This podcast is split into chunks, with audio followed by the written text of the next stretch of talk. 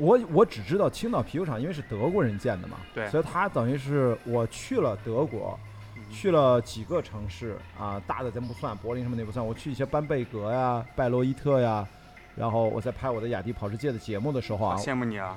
我哎没有这个你你你你知道有个东西叫啤酒跑吗？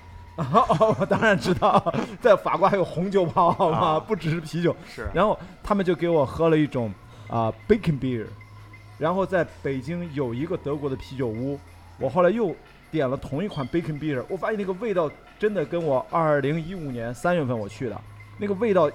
马上唤醒我，你看就跟这个蓝莓一样，就我觉得我这个记忆力还可以。我操，我说就这个味儿，我一模一样的，居然在北京能够喝到。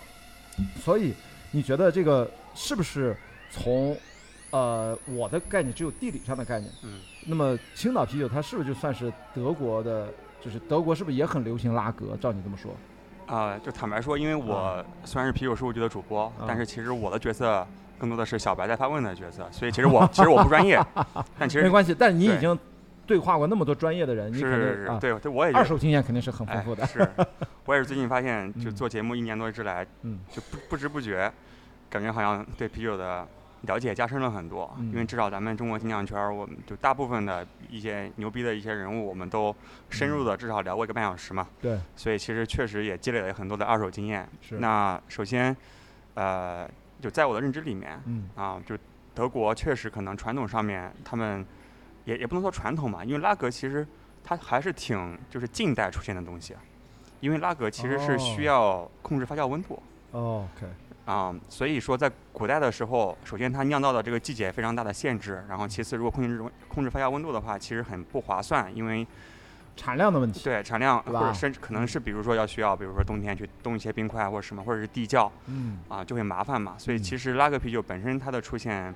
它不是一个嗯、不是一个就是自古以来就有的东西嗯啊，或者是它的流行吧，嗯说的严谨一点儿。嗯，然后其实呃咱们现代工业、现代啤酒的一个发源啊，据我的了解啊嗯，啊，如果讲的不对，大家可以在评论区骂我。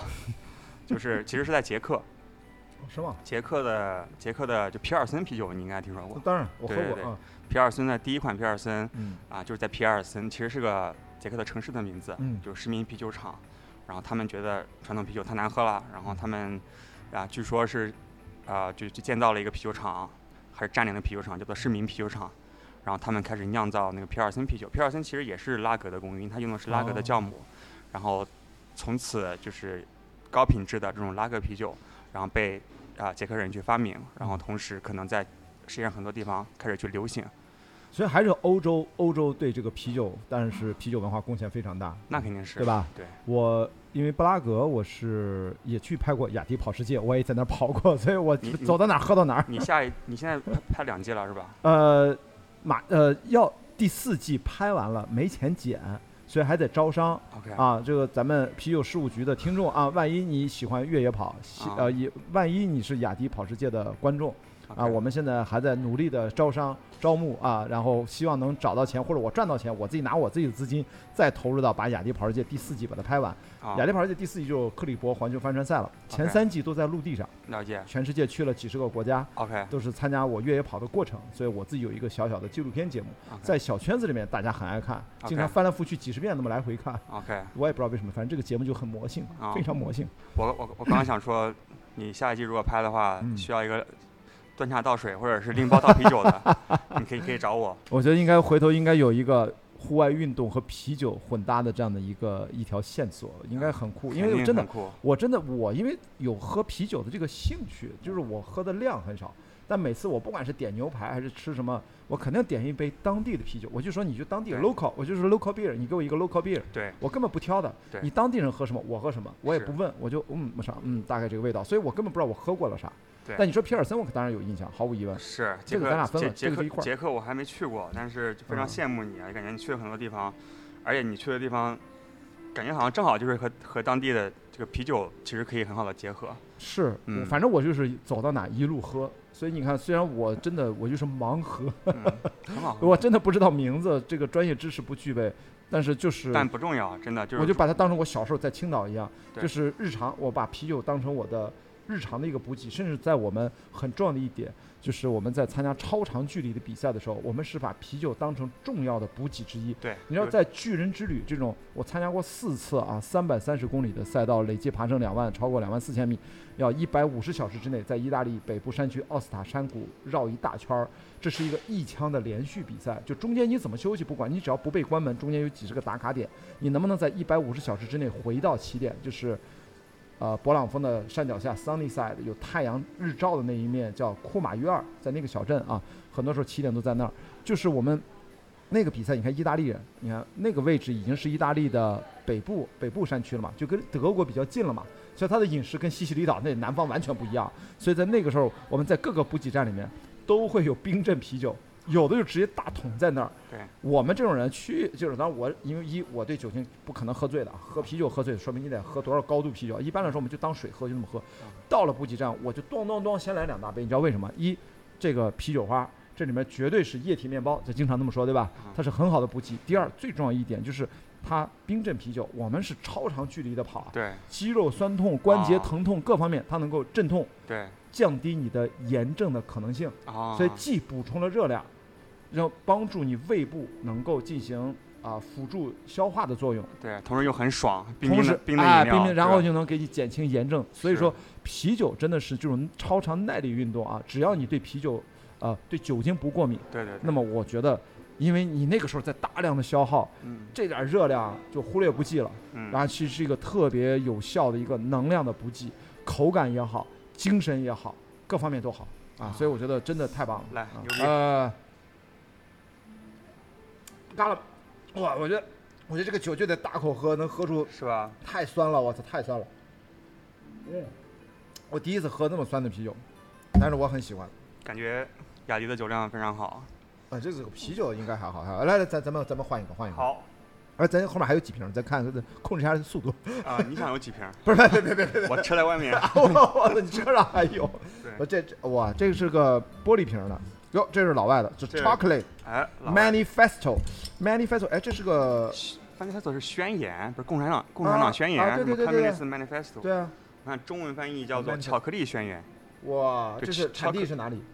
我看看哈，这个我还没喝过，产地是加拿大，好加拿大的飞猴酒厂，，OK，加拿大的啊，我们飞猴子酒厂。我们刚才从成都到了武汉，突然就飞到了加拿大，啊 到了北美。对，为什么选这个呢？啊我觉得正好，啊。对，涮一涮，哎对，您哎，学会了，学会了，涮一涮，哇，现学现用。对对对，然后就我操，这色儿完全是巧克力色儿。对对对对，来，第一口，我操，浓重的巧克力味儿。嗯，来啊，嗯，哇，正儿八经倒一个。啊，正儿八经倒倒一个，对对对对。OK OK，好慢慢来，慢慢来，反正就这一瓶，咱今天都不多。哇，哎，这个巧克力是黑巧克力的味道，对，对吧？它发的很干，很明显啊，这就是它把 dark chocolate，所有可发酵糖都发酵完了嘛。哇，啊，这里面放放了燕麦，所以你感觉那个口感很、啊哎，对，很圆滑。你不说燕麦，我正想说，我说这怎么有点麦片儿的味道？我正要说就是早餐那个麦片儿那个味道，对吧？它有，就是你一喝是巧克力的味道，你咽下去之后，你这个回味回上来那个劲儿是燕麦的味道。我觉得你特别适合做做啤酒节目。